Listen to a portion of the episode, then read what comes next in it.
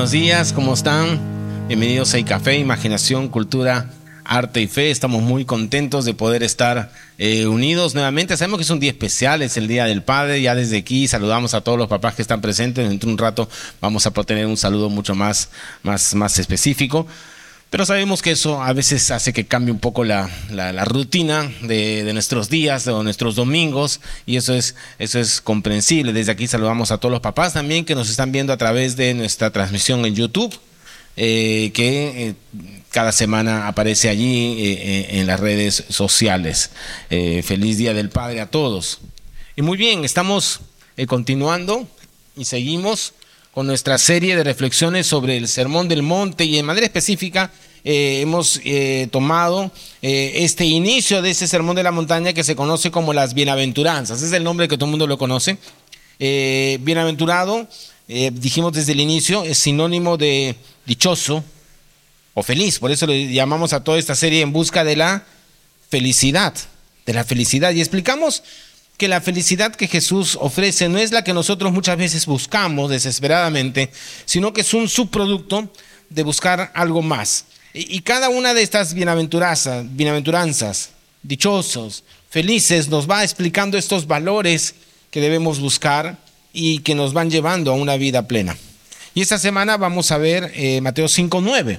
Fíjense lo que dice ahí. Mateo 5.9 dice, dichosos los que trabajan por la paz, porque serán llamados hijos de Dios. Dichosos los que trabajan por la paz. Tal vez algunos han memorizado o han, recuerdan cuando han leído que otras versiones dicen dichosos o bienaventurados los pacificadores, ¿no? Esa palabra pacificador. ¿Y qué concepto tan, tan, tan maravilloso ser un pacificador? Alguien, como dice esta versión, que trabaja por la paz. Esto es mucho más profundo que simplemente ser algo pacífico, porque podría haber dicho bienaventurados los pacíficos, ¿no? o dichosos los pacíficos, pero dice los pacificadores, los que trabajan por la paz.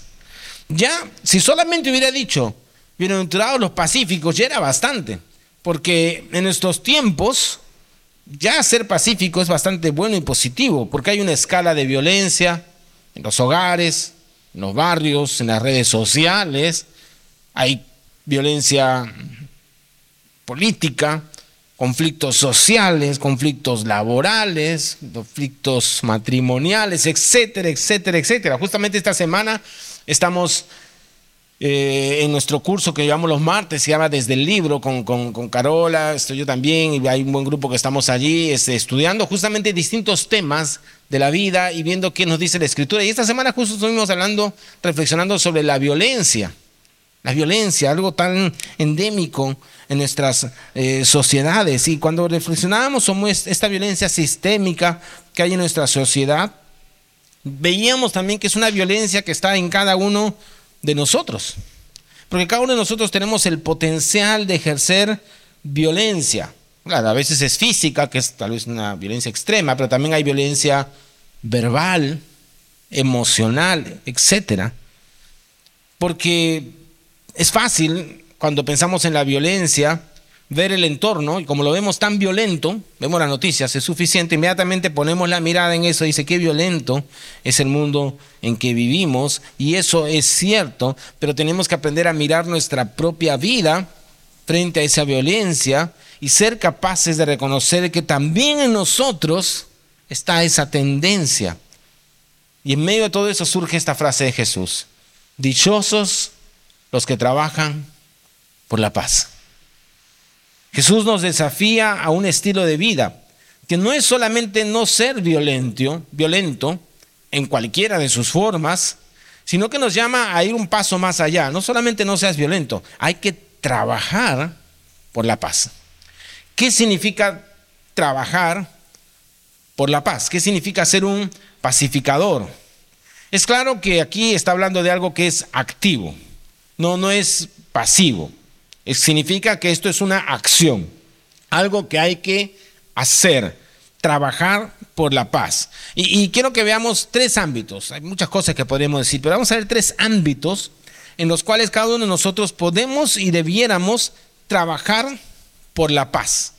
Y cada una de estas facetas, eh, como suele pasar, nos van a ir presentando un desafío personal para nosotros, eh, pero que no podemos eludir si queremos realmente ser pacificadores, aquellos que trabajan por la paz. Entonces, el primer ámbito. El primer ámbito es trabajar por la paz del ser humano con Dios.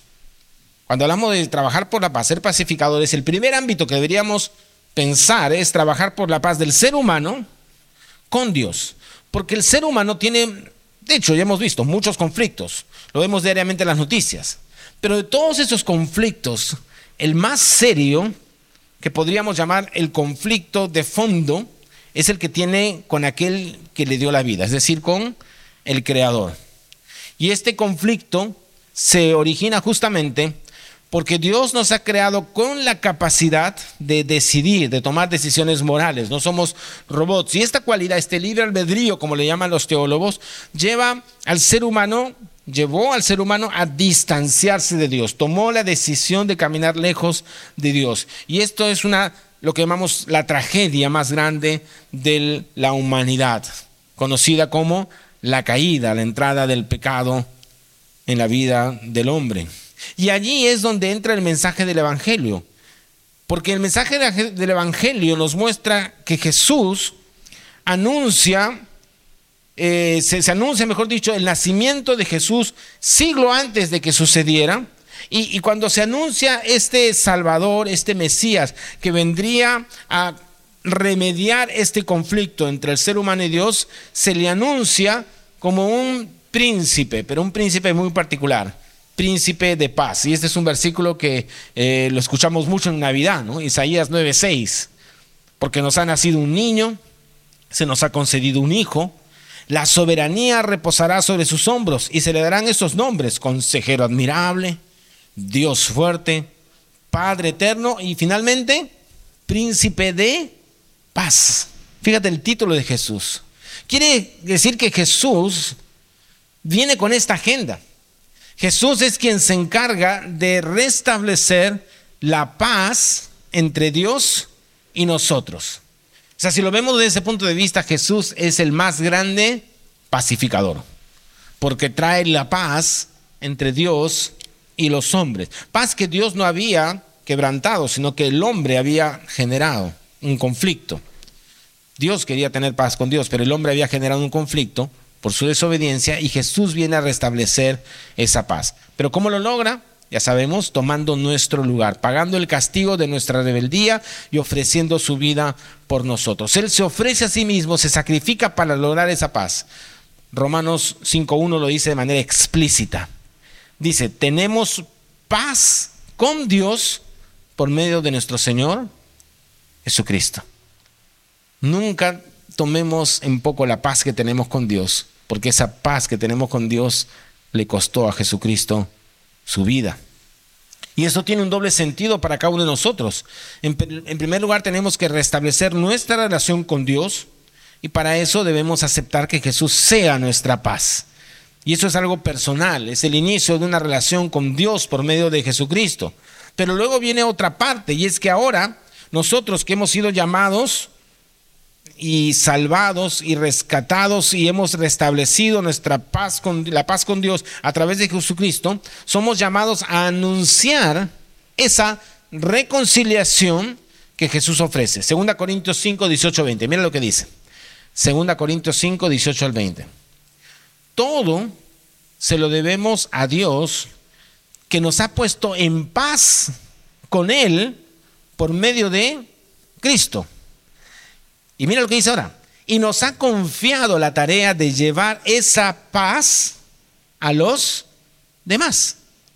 Porque sin tomar en cuenta los pecados de la humanidad, Dios hizo la paz con el mundo por medio de Cristo. Y a nosotros nos ha confiado ese mensaje de paz. Somos pues embajadores de Cristo y así como si Dios mismo los exhortara a ustedes sirviéndose de nosotros, en nombre de Cristo les pedimos que hagan las paces con Dios. En otras versiones habla de tener un ministerio, le llama el ministerio de la reconciliación. Bonito.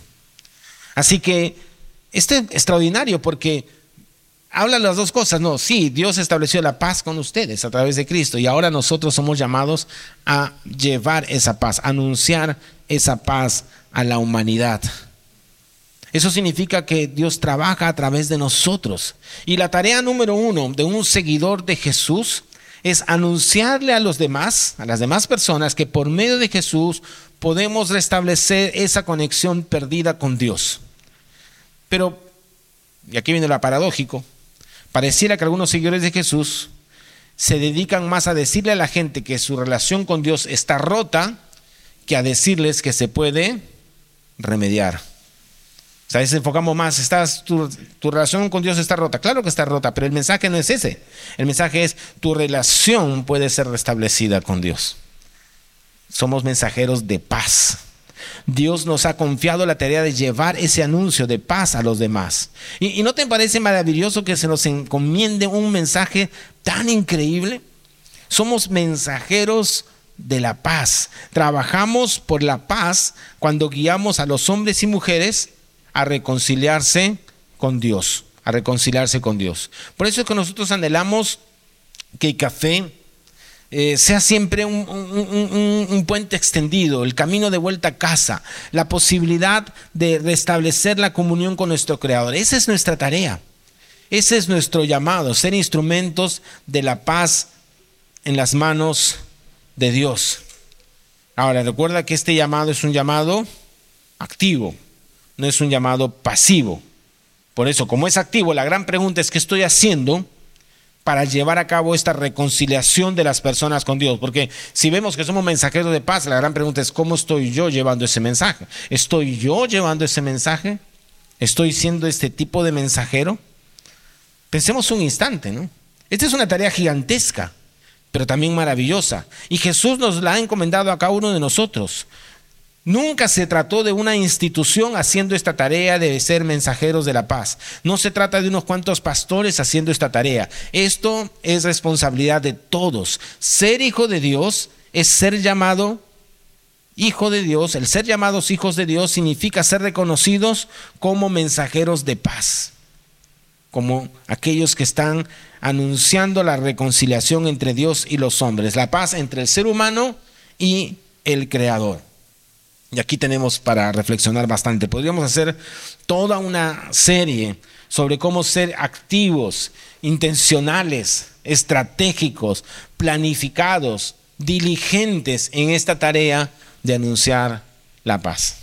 Así que el primer ámbito, la primera manera de llevar a cabo este llamado de Jesús a ser pacificadores es recordando que empezamos con este mensaje de paz entre Dios y los hombres. Ese es nuestro anuncio. No lo descuidemos, no lo olvidemos, que esa es la misión que Dios nos ha encomendado.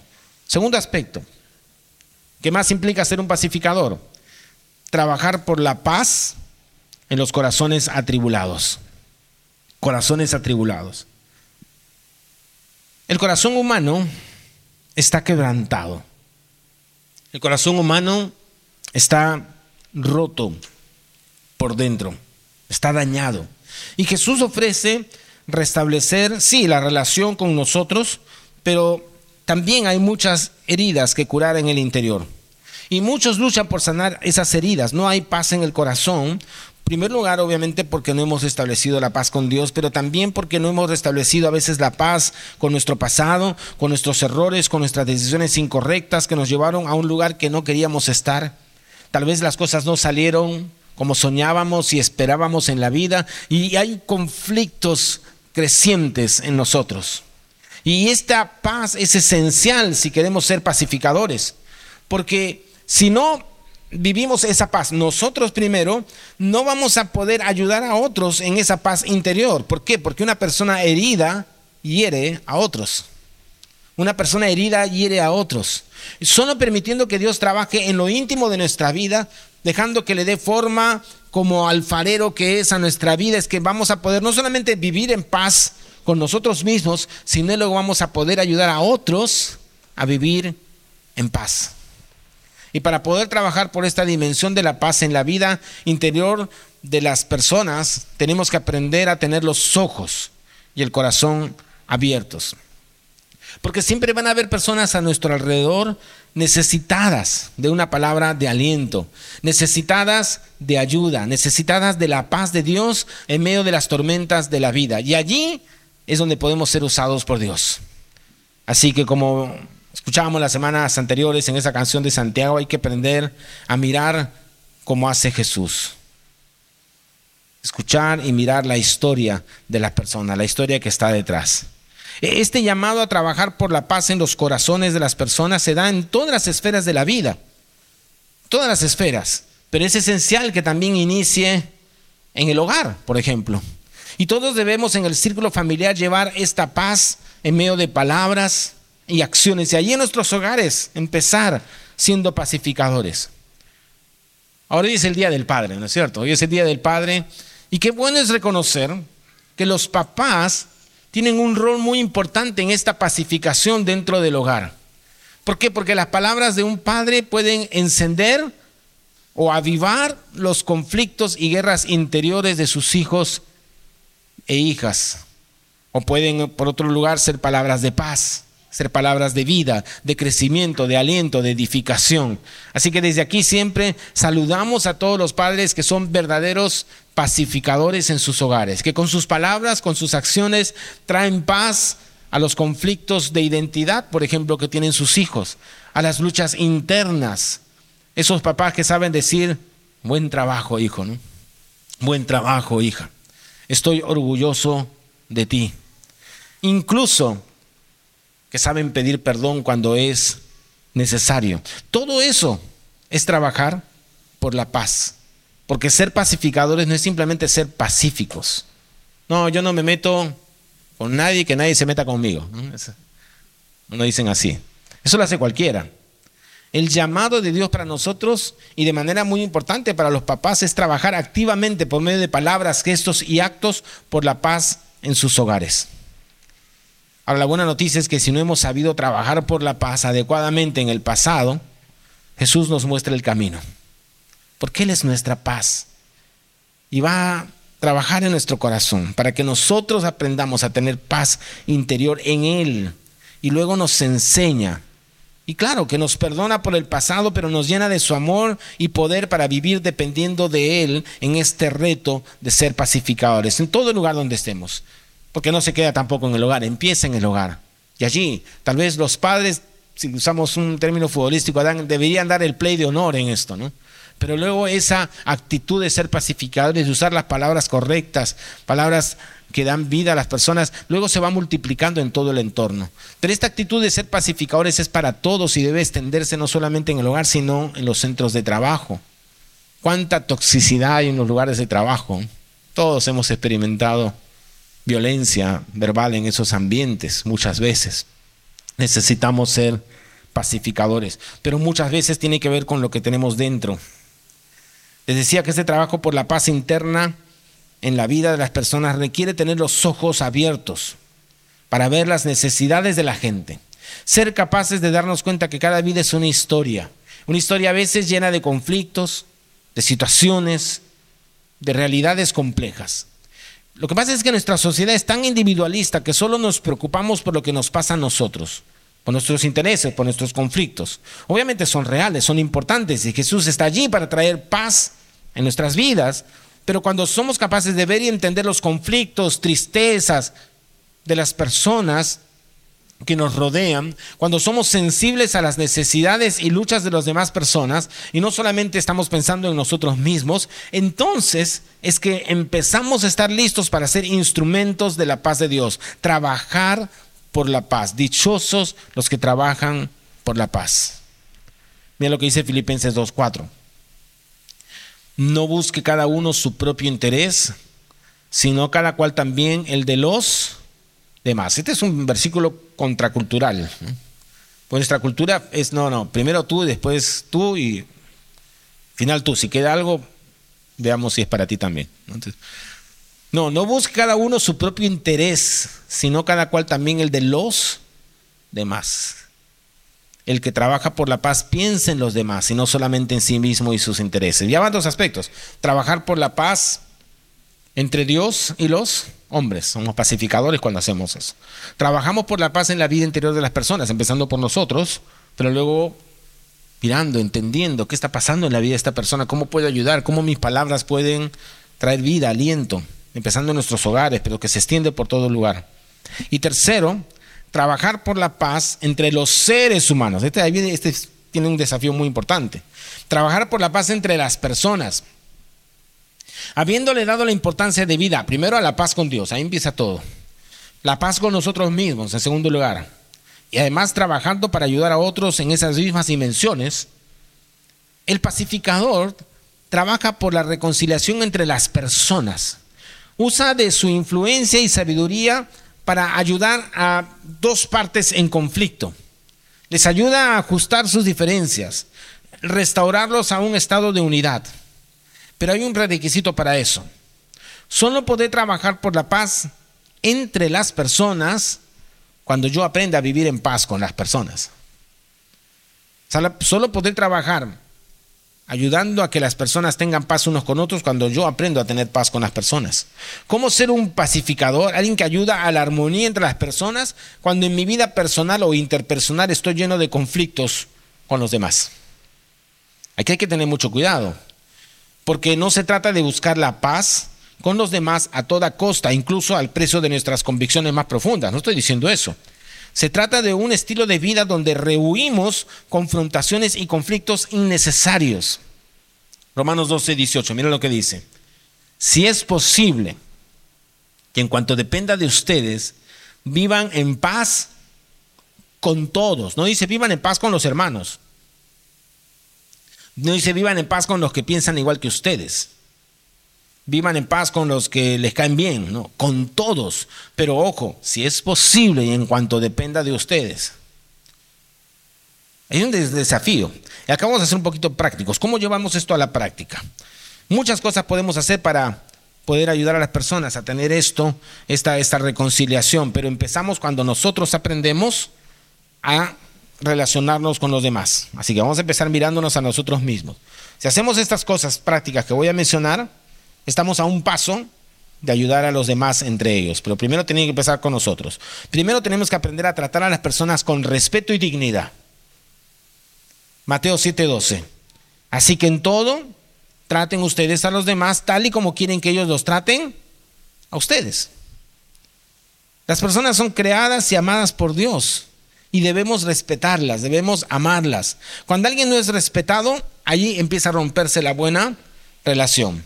Así que respeta sus opiniones, aunque no estés de acuerdo. No tenemos que estar de acuerdo en todo para mantener el, el respeto. Pero vivimos en una sociedad de confrontación, donde se atacan a las personas en vez de debatir las ideas. Lamentablemente, aún los creyentes cristianos caemos en esta este tipo de argumentación. Los, los expertos en debates le llaman esto la argumentación ad hominem o hacia el hombre. ¿Qué significa esto? Que en vez de atacar la idea, atacamos a la persona. Atacamos a la persona. Y en ese proceso de atacar a la persona, estamos faltando el respeto y la dignidad de la persona. Y creamos más conflicto, más división, más separación, más odio. A mí me encantan los debates, o sea, tengo que reconocer, me encantan ver videos de buenos debates. Y cuando veo videos de buenos debates es un deleite para la mente por los argumentos que se dan, pero también es un deleite para el corazón cuando uno ve un debate donde se comparten convicciones, pero hay un respeto para la otra parte y se hablan con propiedad y se dicen cosas ¿no? amables en medio de una eh, diferencia de ideas notable. No hay insulto, no hay adjetivos, no hay falta de respeto hacia la otra persona. Ese tipo de conversaciones son maravillosas, pero la verdad es que a veces no vemos eso en la arena pública, incluso no lo vemos entre cristianos. Terminamos atacando a las personas y faltando el respeto, y así no somos pacificadores. Segundo acto, eh, paso concreto que podemos dar es crear puentes en vez de romperlos. Una manera de entender el conflicto entre las personas es pensar que el conflicto es como un puente roto. Hay una ruptura de la relación, de la comunión, del trabajo conjunto. Y en nuestra sociedad vemos muchos puentes rotos. Por ejemplo, entre la iglesia y las personas hay puentes rotos. En nuestro afán por imponer un estilo de vida cristiano y nuestra moral en otras personas terminamos atacando, expulsando a algunas personas, sacándolas de nuestros círculos. Y tendríamos siempre que preguntarnos, ¿cómo ven las personas a los cristianos? ¿Cómo nos perciben? ¿Como pacificadores o como personas violentas e iracundas que estamos listos a condenar y señalar con el dedo a aquellos que piensan diferente de nosotros? ¿Cómo nos ven? Jesús, por otro lado, era experto en crear puentes. ¿Por qué? Porque Jesús era un verdadero pacificador. Era un verdadero pacificador. Él no quemaba los puentes, los construía. Acercándose, por ejemplo, a las personas, estando con ellos. No era fácil. No era fácil primero para él. Porque a veces no nos damos cuenta de esto, pero Jesús era santo. Santo, santo, como su Padre, perfecto. ¿Y sabes lo que significa para una persona como Jesús, lleno de santidad, pureza, perfección, estar rodeado de pecadores como nosotros? Será difícil, pero él estaba con los pecadores. Él estaba con los pecadores, creando puentes, construyendo relación. Además, no solo era difícil para él en su santidad, sino que le significaba constantemente la crítica de los religiosos, de los fariseos, de los moralistas de su época. Lo criticaban.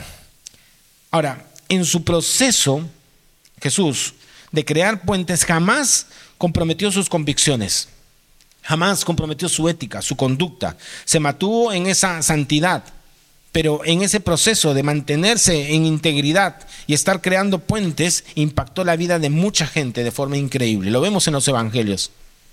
Y si nosotros aprendemos a crear puentes con las demás personas, estamos más cerca de crear puentes entre ellos también y ser pacificadores. Siempre empieza por nosotros. Yo debo aprender a crear puentes y luego voy a ayudar a los demás a crear puentes. Pero empieza por nosotros. Entonces, primer paso práctico, trata a las personas con respeto y dignidad. Segundo, crea puentes en vez de romperlo. Y el tercero, que es un desafío, aprende a escuchar a las personas. Ahí acá se pone difícil, ¿no?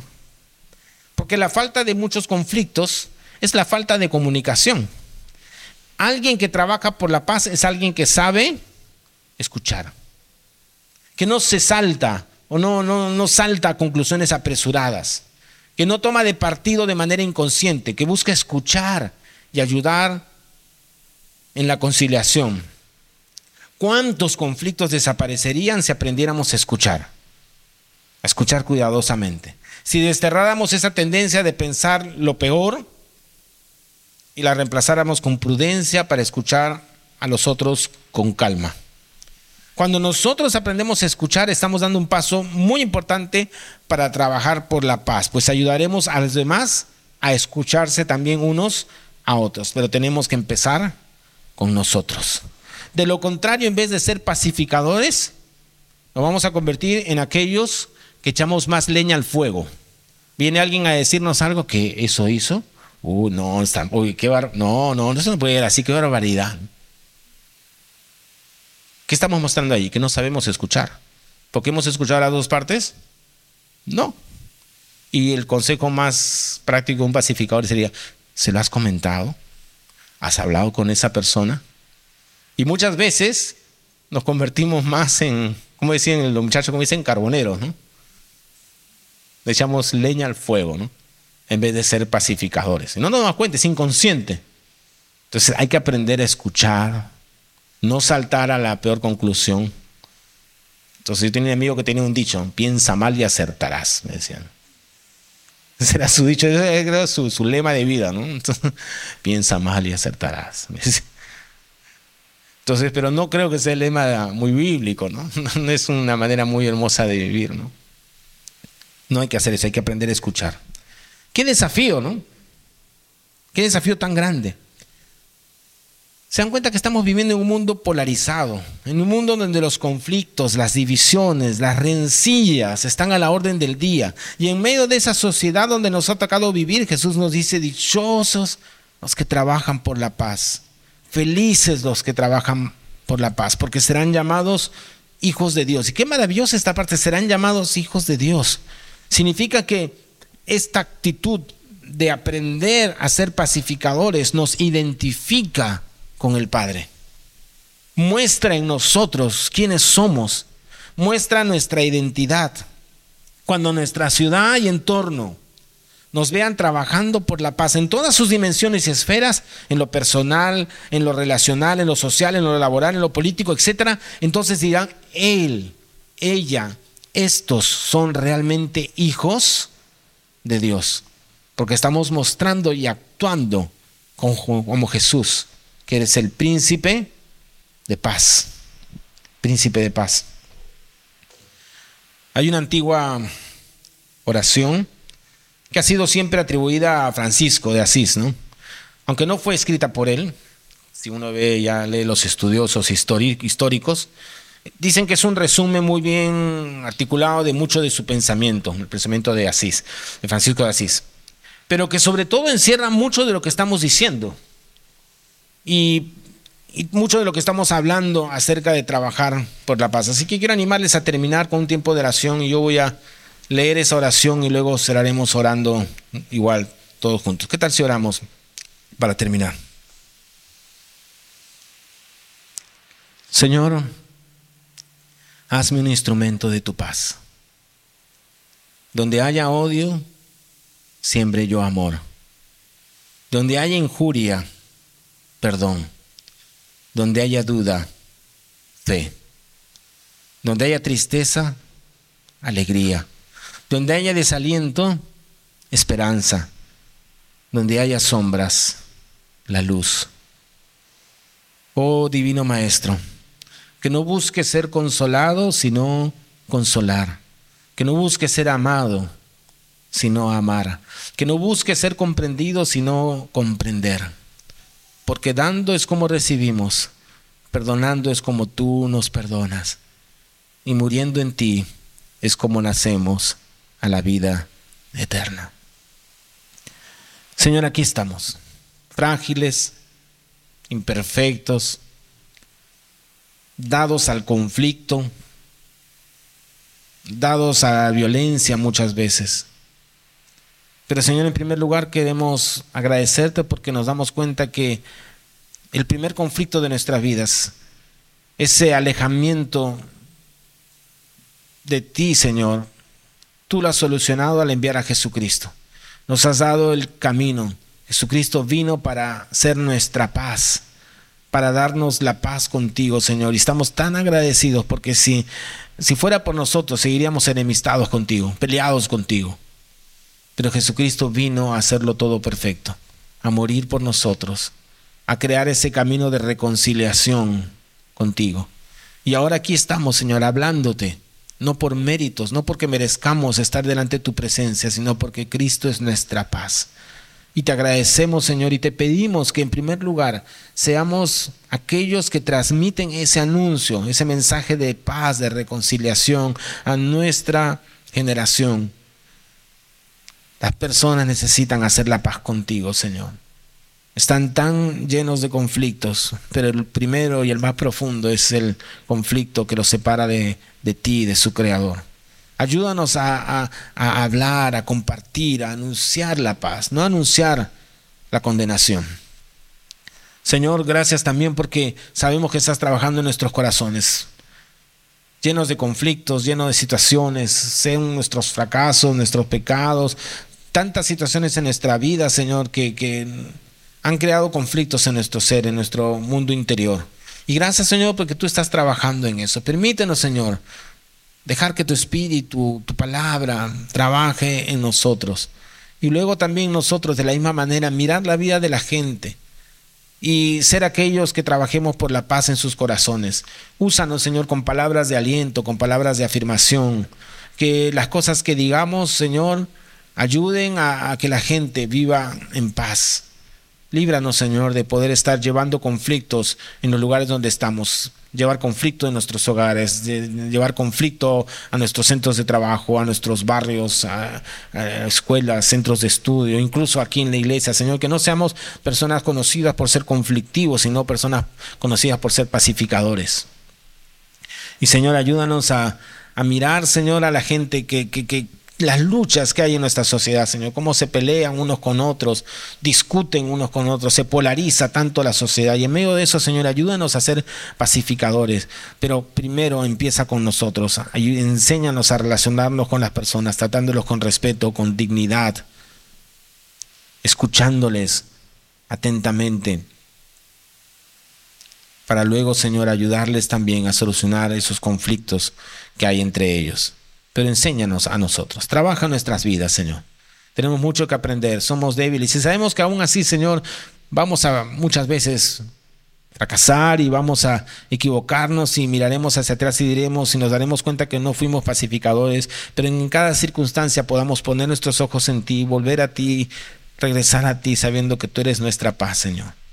Lo que nosotros no podemos hacer, tú puedes hacerlo. Tú eres nuestra esperanza. Gracias, Señor porque nos amas y trabajas con nosotros, no te cansas de nosotros. Te alabamos, Señor. Te damos a ti la gloria. En el nombre de Jesús. Amén. Amén.